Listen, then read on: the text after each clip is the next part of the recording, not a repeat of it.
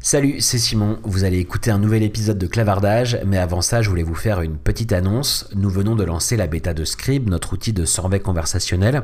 Notre constat est simple. Toutes les entreprises ont besoin de poser des questions à leurs clients pour mesurer la satisfaction, leur NPS, pour collecter du feedback produit, etc. Mais les outils existants interrompent vos clients, détériorent l'expérience utilisateur et au final ne génèrent que 12% de réponses en moyenne. C'est pas assez pour réellement comprendre vos clients et prendre les bonnes décisions. Alors on sort Scribe, une solution en SaaS de survey conversationnel qui vous permet de poser toutes les questions importantes pour vous directement dans le parcours de vos clients et d'avoir en moyenne un taux de réponse supérieur à 70%. Alors rendez-vous tout de suite sur scribe.app pour vous inscrire à la bêta et je vous laisse en compagnie de cet épisode de clavardage. Bonne écoute. Bienvenue dans Clavardage, le premier podcast dédié au marketing conversationnel. Présenté par Simon Rebic.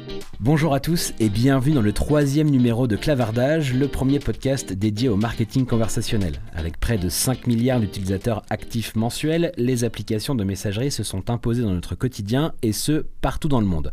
Pourtant, s'il est naturel pour les marques d'avoir un site web ou une page Facebook, peu utilisent encore réellement la conversation dans leur stratégie d'acquisition ou de rétention de leurs clients. Je suis Simon Robic, je travaille depuis bientôt 10 ans sur le sujet de la conversation en ligne et dans chaque numéro de Clavardage, j'interrogerai un expert du domaine, je vous partagerai des retours d'expérience de marques qui se sont lancées et je rencontrerai les acteurs clés du marché en France et en Europe. Et aujourd'hui, j'ai le grand plaisir d'accueillir Michael Maillot. Salut Michael. Salut Simon. Alors Michael, tu es Solutions Architect chez iAdvise. On va le dire tout de suite, on se connaît bien parce que euh, moi aussi je travaille chez iAdvise et donc ça fait plusieurs années qu'on collabore. Mais, euh, mais je t'interroge en tant qu'expert et puisque justement on travaille depuis longtemps ensemble, je sais euh, à quel point tu, connais bien ce sujet. Est-ce que tu peux du coup rapidement nous présenter ce qu'est iAdvise? Ouais, iAdvise c'est un éditeur SaaS et iAdvise c'est une plateforme conversationnelle qui permet aux marques d'humaniser l'expérience client en ligne de façon scalable et rentable en alliant le meilleur de l'intelligence artificielle et de l'humain. Concrètement, ça, se matérialise comment, du coup Alors, euh, c'est une plateforme qui permet aux marques de déployer de la conversation sur leur site web, sur les applis mobiles, sur le site mobile, qui permet à un client d'engager la discussion avec soit un bot euh, pour préqualifier sa demande, euh, d'être routé vers un conseiller client de l'entreprise ou outsourcé par l'entreprise, ou même avec un expert indépendant qui va pouvoir apporter son avis, son éclairage sur tel ou tel produit et ses préférences. Et c'est quoi le rôle d'un solutions architect dans une entreprise comme iAdvise du coup? Ouais, c'est un rôle euh, qui a pas mal évolué. Moi, ça fait trois ans que je suis chez iAdvise. Euh, dans la version la plus classique et euh, historique, c'est un pre-sales. Donc, moi, je suis intervenu beaucoup et j'interviens encore beaucoup en support des sales sur des ventes complexes de grandes entreprises, typiquement des RFI, des RFP.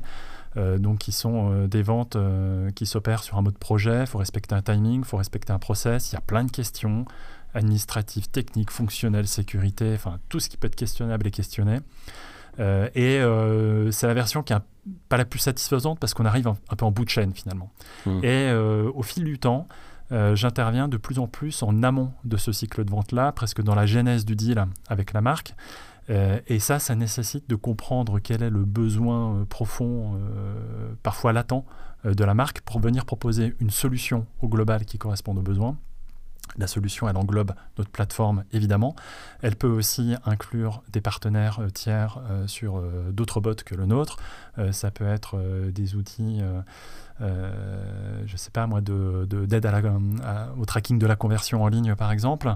ça peut être aussi des propositions de services, puisqu'IAdvise opère également du service d'accompagnement, de customer success management auprès du client. Ok. Donc, euh, quand tu dis là que ton rôle t'amène à être euh, parfois à la, genèse de, certains deals, en fait, euh, qui, ont lieu avec les clients d'iAdvise, ça veut dire que dans tes missions, tu as aussi notamment en charge la bonne compréhension du marché dans lequel se trouve iAdvise, et donc que tu participes un peu à la définition du positionnement de l'entreprise sur ce marché. Comme je le disais en intro, Clavardage, c'est un podcast sur le marketing conversationnel. Et donc, si tu es invité, c'est que je sais qu'Advise, évidemment, opère également sur ce marché du conversationnel. Euh, est-ce que tu pourrais nous dire, toi, comment est-ce que tu perçois ce marché? Comment tu le décrirais? Concrètement, on parle de quoi quand on parle du marché du conversationnel pour toi? Euh, Juste un mot sur ce que tu disais sur la compréhension du marché. en complément de, ce rôle de solution architect que j'avais pour accompagner les sales, j'avais une mission un, peu, un peu secondaire, mais qui me passionne, qui est justement de comprendre un petit peu ce qui se passe sur le marché. Alors ça passe par euh, beaucoup de lectures sur Twitter, euh, sur euh, aussi des sites spécialisés ou des sites d'analystes hein, de, Forrester ou Gartner pour, pour parler des, des, plus gros et des plus connus. et au fil du temps, j'en suis venu à allier ces deux missions entre le pre-sales d'un côté et le, qui rentre dans le marketing stratégique finalement d'autre part, pour faire évoluer cette mission vers finalement presque un rôle de conseil en interne pour comprendre un marché, une verticale donnée, élaborer un go-to-market et puis après derrière essayer de répliquer et de, faciliter un petit peu le, travail des sales euh, sur leur compte. Euh, pour revenir à ta question, euh, ce que je constate sur le marché du conversationnel commence à évoluer. comment tu le comment tu le décrirais finalement? De quoi on parle déjà avant de avant d'expliquer ce qui se passe à l'intérieur de ce marché? C'est quoi ce marché finalement aujourd'hui?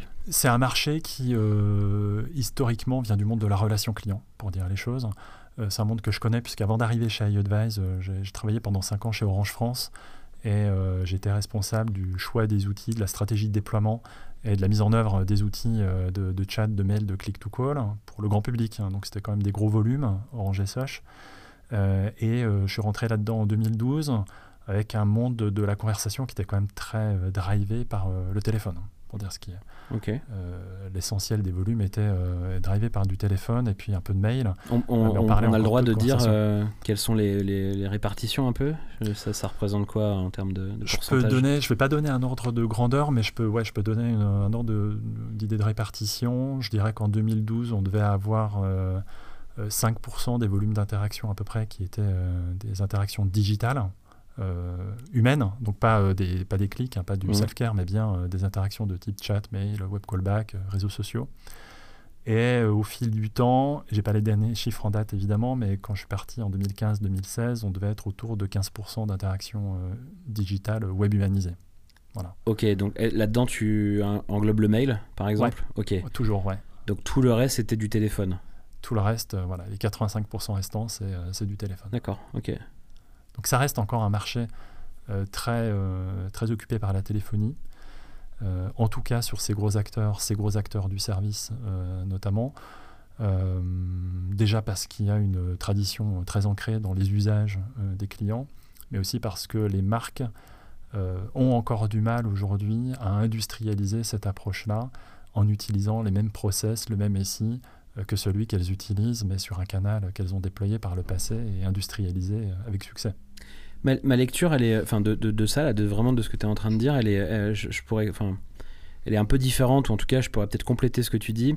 Euh, pourquoi est-ce que pour moi les gens continuent aussi à beaucoup passer par le téléphone?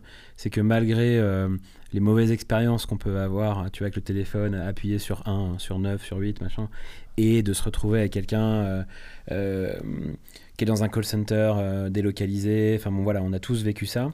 Je trouve que malgré tout cette expérience, elle est parfois encore euh, meilleur que certaines expériences qui nous sont proposées en ligne où euh, euh, je vais avoir la possibilité d'initier un chat, mais je vais devoir attendre avant d'avoir le droit de poser ma question. je vais être sur des interfaces graphiques qui correspondent pas toujours au code de ce à quoi on est habitué dans les, quand, on, quand on utilise n'importe quelle autre appli dans notre vie quotidienne. Et, et, parfois, alors que ça devrait être plus simple, d'utiliser les canaux en ligne, bah finalement, c'est en réalité plus agréable d'appeler alors qu'on sait tous les défauts qu'il y a sur ces canaux-là. Je pense aussi que le, le, client, quand il appelle, il se dit je vais peut-être attendre 10 minutes, je vais peut-être devoir faire 1, 3, 5 dièse euh, étoile, mais au moins j'ai quelqu'un en face de moi. Hmm. Je vais enfin pouvoir parler à quelqu'un. Alors ouais, ok, il va peut-être suivre un script. Euh, oui, il va peut-être me dire que c'est pas dans son périmètre et qu'il va me transférer ailleurs. Puis encore, je vais être transféré. Euh, mais au moins j'ai quelqu'un à qui parler. Ok. Et éventuellement quelqu'un contre qui s'énerver aussi, parfois. Du coup. Potentiellement, ouais. ouais. Puis qui n'y peut rien en plus, c'est ça qui, est, horrible. Bon, du coup, la première analyse que tu fais de ce marché, du conversationnel aujourd'hui, c'est que ça vient de la relation client. Est-ce que ça veut dire que c'est parti sur autre chose aussi euh, que ça aujourd'hui? Et donc, si ça vient de la relation client, c'est un sujet dans un marché qui est encore largement dominé par le téléphone, en fait. Quoi. C'est ouais, c'est c'est une activité qui vient historiquement de, la relation client que pour le marché que j'ai connu moi du service très orienté care et après vente. même s'il y a aussi beaucoup d'interactions web humanisées ou téléphoniques hein, qui ont lieu pour de l'avant-vente, pour aider à choisir un produit avant de, avant de l'acheter. Euh, et euh, ça vient aussi euh, d'une vision qui était assez segmentée des trois grands métiers dans l'entreprise, entre le marketing, la vente et le service client, avec une perception qui était que le marketing est là pour développer le, savoir ou le faire savoir du marché sur l'existence de la marque et l'awareness d'une manière générale. La vente, bah, est là pour développer les ventes et donc elle porte les profits. Et malheureusement, le service client souffre un peu de cette image de centre de coût. Euh, dont il faut absolument euh, réduire euh, l'empreinte autant que possible. Et ça, ça se transforme. Ça se transforme de façon pas forcément très homogène encore dans les marques et pas avec le même niveau de maturité, peut-être aussi en fonction des pays, vers une vision où les marques réalisent, dans une transformation vers l'expérience client, que tous les points de contact euh, à la surface de l'entreprise qui permettent aux clients d'interagir avec la marque participent, construisent, valorisent cette expérience client, quel que soit le moment d'interaction, que ce soit de l'avant-vente, de l'après-vente, même de l'awareness, euh, même de la résiliation. Finalement, on peut laisser un bon souvenir à un client même quand il résilie, je pense. Euh, et quel que soit le point de contact, que ce soit un display, que ce soit un appel, que ce soit une visite sur un site web. Euh, et euh, euh, cette, ce brassage des lignes entre ces métiers qui étaient bien segmentés et bien pratiques dans une vision industrielle fait qu'aujourd'hui, même si ce n'est pas encore une tendance massive et affirmée, mais fait qu'aujourd'hui, cette perception de centre de coût pour un centre client peut changer vers la, la vision d'un centre de profit.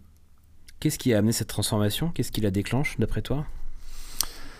Euh, d'une façon un peu théorique, euh, c'était deux auteurs américains, je crois, qui avaient théorisé cette euh, notion d'économie de l'expérience il y a plus de 20 ans, en prenant toujours un petit peu les mêmes exemples. Hein, c'était Starbucks à l'époque. Ils l'ont prédit ou ils l'observaient déjà du coup Ils commençaient à l'observer sur la base de chiffres, en regardant les entreprises que eux classaient plutôt dans les bons acteurs de l'expérience client, mmh. et en regardant, en, observant le fait que ces, ces acteurs-là généraient un profit qui était largement supérieur aux acteurs qui se cantonné à la vente de produits ou de services.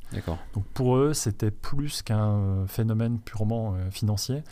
Euh, ça caractérisait une nouvelle forme d'industrie qui était centrée non pas sur la vente de produits ou de services, mais sur la vente d'expériences et avec un parallèle très fort à la pièce de théâtre. Finalement, le, client achète un moment de vie mémorable, donc fidélisant. le produit est relégué presque au rang d'accessoire et le sales en magasin ou le, euh, le, conseiller en service client est un acteur. Et tout est scénarisé euh, de façon à être répétable, évidemment, euh, mais aussi à laisser un souvenir, donc, comme je disais, mémorable et fidélisant dans l'esprit du client. Pour la partie vraiment conversationnelle, on disait donc que c'est encore, ça vient de la relation client, domaine vraiment dominé par le téléphone, mais avec une transformation où les marques commencent à se dire qu'on doit sortir euh, peut-être de, des silos qu'on avait avant pour avoir une transformation et, euh, un alignement des différentes fonctions, euh, marketing, commerce, support, en fait, c'est ce que tu nous disais. quel impact ça a finalement sur, sur le sujet du conversationnel? Est-ce que est-ce que du coup, bah, c'est simplement le contenu qu'on va avoir dans les conversations, notamment téléphoniques, qui vont changer parce qu'il faut qu'elles soient de meilleure qualité pour qu'on ait une meilleure expérience? Ou est-ce que euh, bah, on fait des choix différents aussi dans, dans, ce qu'on propose à, nos clients en tant que marque, hmm. avec cette prise de conscience et avec cette transformation? Euh, alors cette prise de conscience de, de l'importance de, de l'expérience client, je disais, elle est assez euh, hétérogène. Je pense qu'il y a encore beaucoup d'entreprises qui font je vais inventer un néologisme, euh, de l'expérience client washing, euh, qui mettent un coup de peinture expérience client, mais qui dans les faits euh, ont encore beaucoup de pratiques ou de façons de se piloter qui sont contradictoires et qui viennent pénaliser leur expérience client. pour les acteurs qui prennent l'expérience client très au sérieux, ça commence déjà par la prise de conscience qu'il n'existe pas d'expérience client excellente dans l'absolu c'est ce qui fait la complexité de l'expérience client et en même temps sa, beauté ou sa richesse. C'est que, un, déjà, tous les acteurs peuvent être comparables d'une expérience à une autre, quel que soit leur secteur. On peut comparer une expérience client Airbnb, donc un acteur du tourisme, de l'hospitality, comme on dit dans les verticales, avec l'expérience client de Tesla, qui n'a rien à voir. Tesla, c'est un constructeur automobile. et malgré tout, on, parle du même sujet, on parle de ce que la marque va laisser comme impression, comme vécu au client, et qui va faire qu'il va rester client euh, par la suite. Euh, c'est un produit qui est complexe et, comme je disais, qui pas, il n'y a pas d'expérience client euh, absolument excellente dans le temps. D'un instant où un acteur surperforme sur l'excellence client, innove, eh bien, les attentes du client se déplacent en même temps. Et du coup, cette expérience-là qui euh, du coup sort un petit peu du lot, redéfinit les standards, redéfinit les règles du jeu. Ça devient normal et on attend que tous les autres fassent la même chose. Quoi. Voilà. Et en fait, c'est une course sans fin. Ce serait comme euh, chercher euh, à courir pour rattraper l'horizon. En fait, l'horizon se déplace toujours au d'autant. Donc, ce que tu dis, c'est quoi? C'est que finalement, les consommateurs sont des internels insatisfaits et on aura beau continuer à améliorer l'expérience, ils en demanderont toujours plus? C'est ça que tu nous dis? Ouais, euh, c'est ça. C'est l'expérience. Euh, elle, elle, se redéfinit en permanence en fonction de, de l'état de l'art, euh, de l'expérience. un acteur qui facilite un acte d'achat, je prends un exemple tout bête à Amazon avec l'achat en un clic. Hmm. il y a 10 ans, c'était un truc incroyable. Il y a 10 ans, je sais pas, enfin il y a 5 ou 10 ans. maintenant, tout le monde le fait. et c'est devenu naturel. Et aujourd'hui, quelqu'un qui ne proposerait pas de l'achat en un clic, proposerait une, expérience qui serait perçue comme, euh, comme en retrait, hmm. euh, non pas juste normal. Donc, ok, donc là, ce que tu nous dis, c'est que vraiment, on a une évolution de, de, des prises de conscience dans les marques, mais le problème, c'est que c'est un sujet qui est jamais terminé, quoi. Et, et, et, donc, je reviens sur ma question aussi un peu avant, la conversation dans tout ça, dans, dans ce monde qui est finalement un peu toujours en mouvement et, euh, euh, qui s'adresse à des internets insatisfaits. Et là, on parle aussi de toi et moi en tant que consommateur. Hein, euh, quel, quel, rôle la conversation peut jouer du coup là-dedans? Ouais. Il y, y, a un truc qui revient souvent, une stat qui revient souvent sur l'expérience client, c'est le fait que, puis elle est pas récente, hein, elle a 15 ans, tu as 80% des marques qui considèrent qu'elles délivrent une expérience client excellente, et dans les faits, tu n'as que 8% des clients qui sont d'accord avec ça. Et ça, c'était une stat que Bain avait sortie euh, en 2005. Et euh, des enquêtes comme ça, d'autres cabinets en ont fait euh, plus récemment. Et cet écart-là, ce delivery gap, il est toujours existant, malgré les progrès qui ont été faits dans l'expérience. et nous, notre vision, c'est que la conversation, au-delà de combler ce gap entre ce que la marque croit délivrer et ce que le client ressent réellement, va permettre à la marque aussi de, euh, de se servir de la conversation comme d'un révélateur de ce nouveau gap à combler pour sans cesse améliorer son expérience utilisateur sur le site, sur le mobile, pour sans cesse améliorer son offre en termes de produits, en termes de services, améliorer son catalogue, euh, corriger ses fiches produits. Euh, et derrière, en gardant la conversation comme un révélateur, permet d'avancer sur le prochain gap. Hmm. Donc en, en, analysant ce qui se passe à l'intérieur de ces conversations, quoi, c'est ça La conversation, elle va à la fois soigner le gap et révéler le prochain. Mmh, oui, mmh. tout à fait. Ok. Euh, pour toi, là, du coup, euh, quand, on, quand on parle de conversation avec cette capacité à aller, du coup, euh, bah, justement, être le bon outil pour améliorer l'expérience et résoudre cet écart entre ce que les consommateurs attendent, qui continueront à attendre, et ce que les marques délivrent vraiment la conversation, elle permet de faire ça. Euh, pourquoi? Parce que euh, qu'est-ce qui, dans sa nature, en fait, finalement, euh, lui, lui confère ces pouvoirs-là un peu, tu vois? Parce que, parce que toujours, je reboucle avec ce que tu disais au départ, finalement, malgré cette théorie-là, un peu, le, le, téléphone continue à avoir une place hyper importante. Donc, est-ce que, finalement, c'est le troisième numéro que j'enregistre de clavardage et le sujet de la voix revient aussi régulièrement. Est-ce qu'il faut considérer que le conversationnel, ce n'est pas que le messaging, euh, que ce soit sur le site, les applis grand public, etc. Mais la conversation, c'est aussi euh, du téléphone, en fait, et ça continuera à être là pendant très longtemps, en fait. Bah déjà, ouais, pourquoi la conversation et pas autre chose? Euh, Je le vois comme deux, comme deux questions en une. pourquoi la conversation et pas autre chose? Déjà parce que, comme le dit Alexandre Lebrun, qui, qui, est un ancien de, Facebook, qui a été à l'origine de Facebook M, qui a maintenant fondé une autre, entreprise dans l'IA qui s'appelle Nabla, la conversation, c'est le protocole d'interaction le plus naturel pour l'être humain.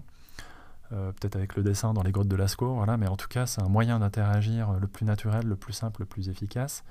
Euh, et donc, à moins qu'un jour les marques soient capables de lire directement dans, euh, dans la tête de leurs clients de façon massive et personnalisée, je pense que la conversation restera encore un petit moment.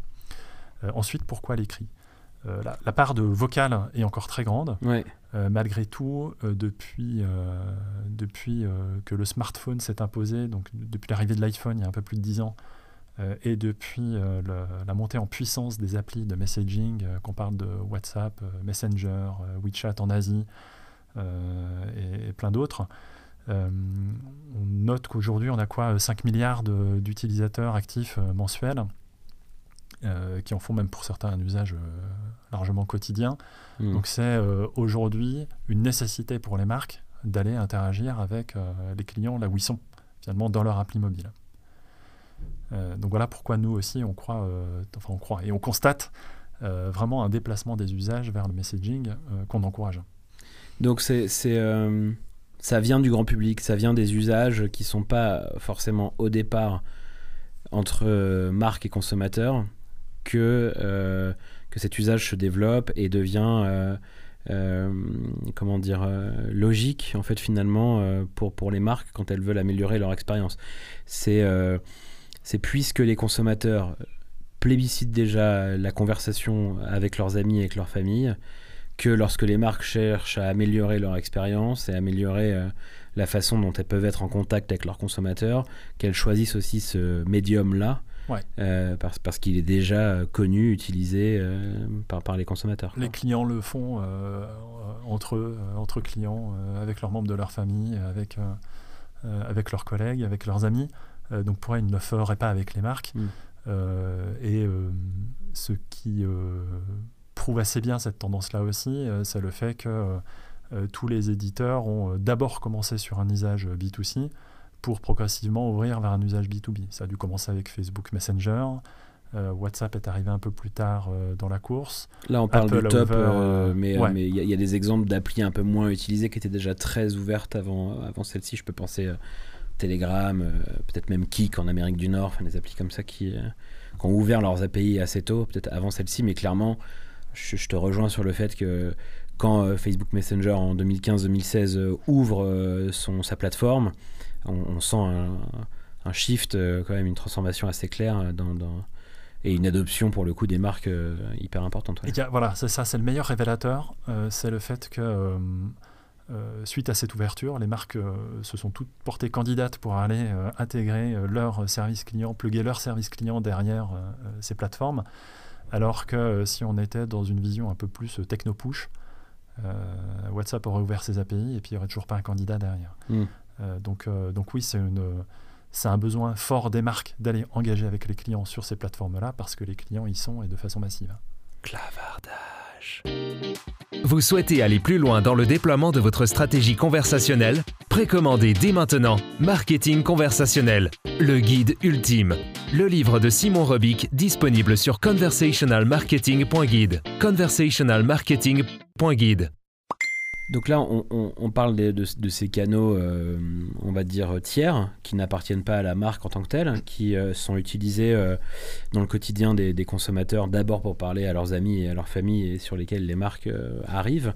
néanmoins, dans le dernier numéro, je, parlais avec Pierre-Éric Philippi qui me disait que justement en tant qu'éditeur de chatbot, eux, ils sont arrivés... à peu près au moment où Facebook a ouvert ses portes sur la partie Messenger, en se disant que, euh, mais en, voyant aussi la réaction des marques, que Messenger allait être probablement le, le canal le plus important en termes de, de, chatbot et du, et du, coup de relation entre marque et consommateur. Euh, et là, on parle de messaging. Quoi. Mm. Néanmoins, ce qu'il observe aujourd'hui, c'est qu'il y a beaucoup de consommateurs qui vont chercher cette expérience sur le site c'est quoi toi ta vision de ça, de, la place finalement des, des, canaux euh, propriétaires de la marque, euh, le site, euh, l'application mobile qui a priori continuent quand même à pas mal exister, versus ces applis de messaging qui sont utilisées au quotidien par des milliards de personnes et sur lesquelles les marques finalement n'ont pas encore déployé une présence massive, naturelle. et on est encore presque dans l'expérimentation, 3-4 ans après. Tu vois, l'exemple de cette expérimentation encore, c'est euh, Discount qui, il y a quelques jours, annonce euh, lancer un chatbot sur Messenger permettant d'accéder à son catalogue produit. Euh, mais en le présentant aussi euh, comme toujours une innovation, un test, ils veulent observer les résultats. Ça reste toujours pas naturel, mm. tu vois, très commun pour les marques d'être sur ces canaux, quoi. Euh, pourquoi, d'après toi, est-ce qu'on a euh, un peu cette, euh, cette dichotomie, presque, je dirais, entre un usage hyper important des consommateurs sur ces canaux qui montrent qu'ils veulent de la conversation, mais finalement, une présence des marques encore un peu faible sur ces canaux-là, qui plutôt préfèrent adopter de la conversation sur leur site, donc rapatrier les codes du messaging sur leur site ou leur appli mobile pour pouvoir améliorer leur expérience. Comment est-ce que tu expliques un peu ça? Je vois, je vois au moins trois raisons qui explique un petit peu euh, euh, ce retard à l'allumage euh, sur, une massification de, de, Messenger, par exemple, sur les plateformes tierces d'une manière générale. La première, c'est que il me semble que de, de, façon un peu massive et médiatisée, Messenger, c'était quand même la plateforme, la première qui a été ouverte et annoncée comme telle. Et en même temps, Messenger n'a pas fait couvrir Messenger. Messenger a aussi annoncé l'arrivée des bots. Et euh, peut-être qu'il y a eu un effet de déception sur la capacité des bots à euh, prendre en charge un client qui arrive sur l'appli Messenger. Et qu'il euh, y a peut-être un petit effet, on achetait le bébé avec l'eau du bain, avec la déception des bots. Et donc, bah, du coup, les marques se cherchent encore un petit peu sur Messenger. Donc, il y a peut-être déjà une première raison qui est là euh, sur ce. Elle serait échaudée euh, par euh, les premières expériences qui n'étaient pas si convaincantes que ça et du coup. Peut-être pour certaines en tout cas. Peut-être. ok. La deuxième raison que je vois et qui est un peu concomitante en fait, mais qui pourtant n'a rien à voir, c'est suite au scandale Cambridge Analytica, hmm. puis l'arrivée de GDPR l'année dernière. Je pense que les, les, clients font un petit peu plus attention à ce qu'ils peuvent échanger euh, sur, sur des applis, même si je pense que c'est encore loin d'être massif et c'est peut-être euh, plutôt une prise de conscience des marques euh, du fait qu'elles étaient en train de déporter une partie de leur contenu et de ce qui fait leur spécificité et leur identité et encore une partie de leur existence, c'est toute leur interaction avec les clients. J'ai l'impression que c'est davantage du côté des marques. Je pense que c'est plus les marques. Je ne sais pas si je vais aller sur WhatsApp, sur Messenger ou ailleurs parce que bah, ces données qui peuvent être parfois un peu confidentielles dans ma relation avec le client. Je n'ai pas forcément la, confiance avec la plateforme pour pouvoir euh, développer, enfin, déployer le service à cet endroit-là que le consommateur voudrait peut-être en fait. Je, je, le pensais aussi en le disant, en me disant que c'était mm. peut-être pas tant une, un problème pour le client encore, pas aujourd'hui, mais plus que pour la marque.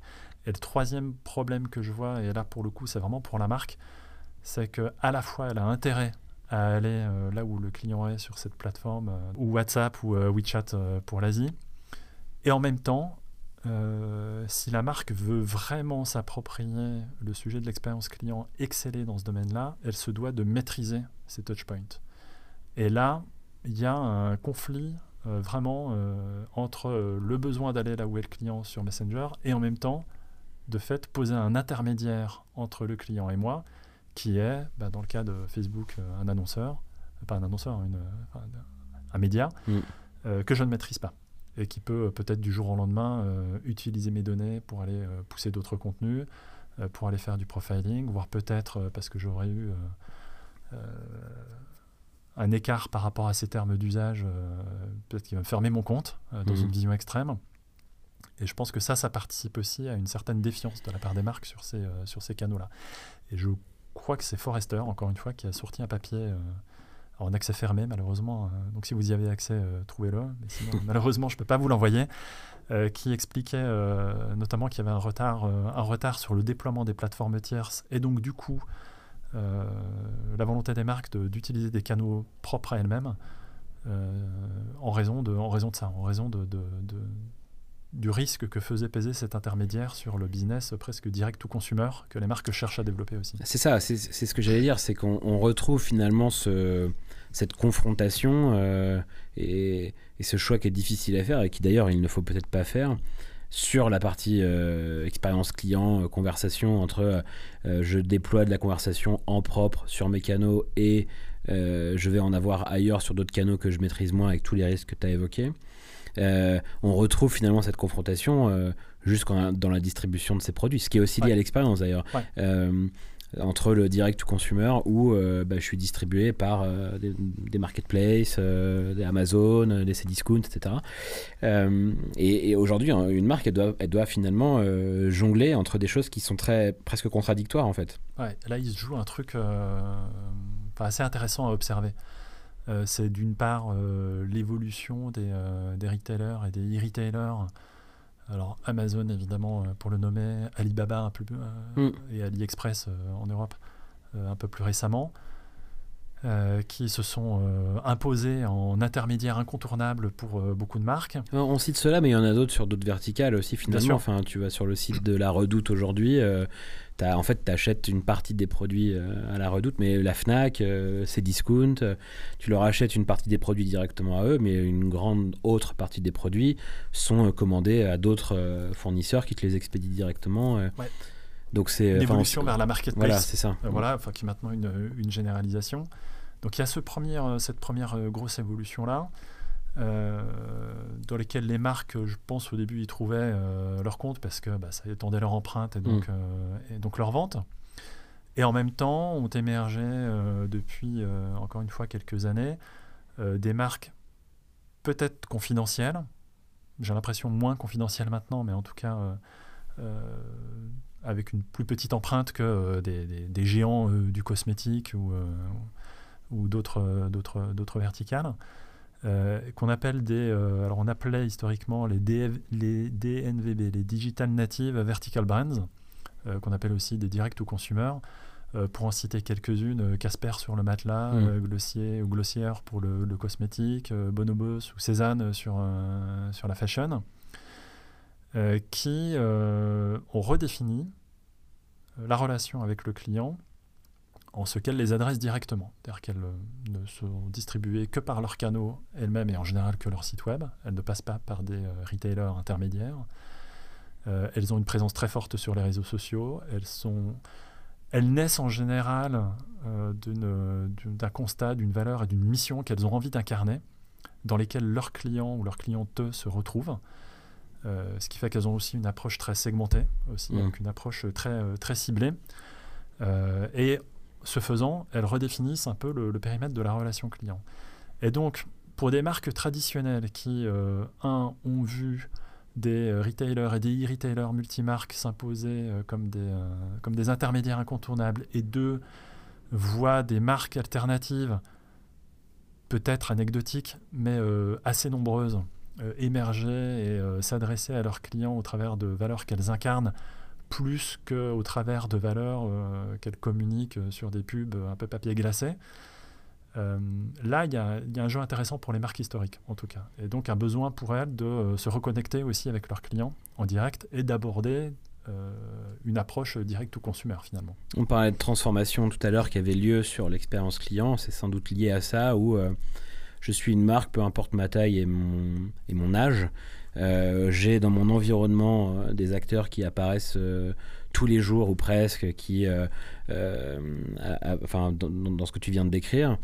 Et, et, du coup, ce que tu nous dis là, c'est qu'il faut, bah, tu nous le dis pas justement, c'est ma question, c'est est-ce que pour toi il faut du coup essayer de jouer sur tous les tableaux et d'être à la fois euh, avoir ses canaux de distribution en propre, euh, euh, mais être aussi sur les marketplaces, avoir son expérience client propre et mais être aussi présente sur les canaux tiers? Ou alors est-ce qu'il faut faire des choix radicaux en tant que marque aujourd'hui pour pouvoir se différencier et jouer avec d'autres armes que celles qui vont être utilisées par, par ses concurrents en fait? Ouais, c'est clair que le sujet de l'expérience client ou du direct ou consumer n'a pas euh, la même signification euh, selon que je sois une marque historique, que je sois un DNVB ou que je sois un retailer. Ce pas les mêmes, euh, les mêmes sujets pour moi. Et chaque marque n'aborde pas ces transformations-là avec la même stratégie. si je regarde une marque comme Nike, par exemple, qui est très extrême dans ses positions depuis 2-3 depuis ans, on a là l'exemple type d'une marque qui a vraiment pris conscience de ce besoin de se reconnecter avec ses clients au point de, alors d'abord il y a quelques années, resserrer son réseau de distributeurs. donc de fermer même des contrats de distribution pour se recentrer sur un grand nombre de, de, retailers euh, limité dans nos pays, enfin un petit nombre de retailers très présents pardon, dans un grand nombre de pays, et puis encore plus récemment euh, d'annoncer euh, l'arrêt de la commercialisation des produits sur Amazon. Mmh. Et en parallèle de ça, Nike lance aussi des expérimentations sur du conversationnel pour justement reconnecter avec le client. Donc, Est-ce que pour toi, l'exemple de Nike, c'est l'exemple que vont suivre beaucoup de marques et qui finalement vont se recentrer sur elles-mêmes veulent remaîtriser finalement le, toute la chaîne de l'expérience, euh, de la conception du produit jusqu'à la résolution d'éventuels problèmes et en passant par la vente, etc. Euh, ou est-ce qu'il y a d'autres chemins possibles et, euh, et est-ce que finalement bah, ça va dépendre aussi de qui est la marque, de, de, de, ce qu'elle représente je crois parce que, parce que là, on est sur une marque qui a des valeurs hyper fortes. Exactement, c'est ce que j'allais dire. On a quand même sur une marque qui est le champion du storytelling, qui a peut-être même inventé le storytelling. Euh, donc c'est pas finalement peut-être pas si étonnant de constater une prise de position aussi euh, extrême. Euh, là, on commence à, toucher un peu à la vision de l'avenir. Là, j'ai pas ma boule de cristal avec moi, malheureusement. Est-ce que toutes les marques vont suivre des cheminements aussi extrêmes que Nike? Non. Enfin, en tout cas, c'est pas le cas aujourd'hui. Je ne crois pas. Est-ce que toutes les marques ont le même capital image que Nike, justement pour se le permettre Non. Peut-être effectivement une des réponses réside hmm. là-dedans. Euh, n'est pas Nike qui veut. Ouais, ça veut dire que toutes les marques n'ont pas la capacité à, à, pouvoir se couper de sources de trafic et de revenus comme Amazon, par mm. exemple, pour pouvoir continuer à exister. Et là, le fait qu'ils aient une marque déjà si forte, ils peuvent se dire bah, les gens continueront à venir sur notre site parce qu'ils veulent acheter une paire de Nike. Et s'ils la trouvent pas sur Amazon, ils viendront la chercher sur Nike.com. Et toutes les marques ne peuvent pas se permettre de faire ça. Quoi. Ouais, exactement. Et euh, je pense que Nike euh, le, défend d'autant mieux auprès de ses euh, clients euh, que euh, je pense qu'elle veut vendre une expérience aussi de la visite en magasin ou de l'achat en ligne qui lui est propre et qui n'est pas celle d'un retailer multimarque qui se contente d'aligner des paires de, de baskets sur, sur des rayons.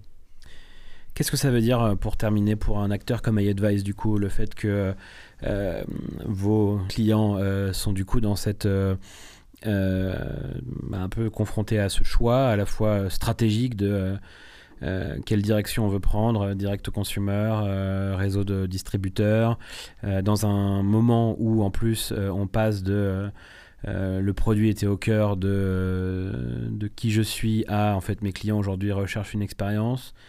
Et donc ils, ont besoin de s'outiller pour pouvoir répondre à tous ces enjeux. C'est quoi le, la, place d'iAdvise là-dedans aujourd'hui? C'est un, c'est un, un, gros step en fait pour nous, enfin une première prise de conscience qui est qu'on ne vend pas qu'une plateforme.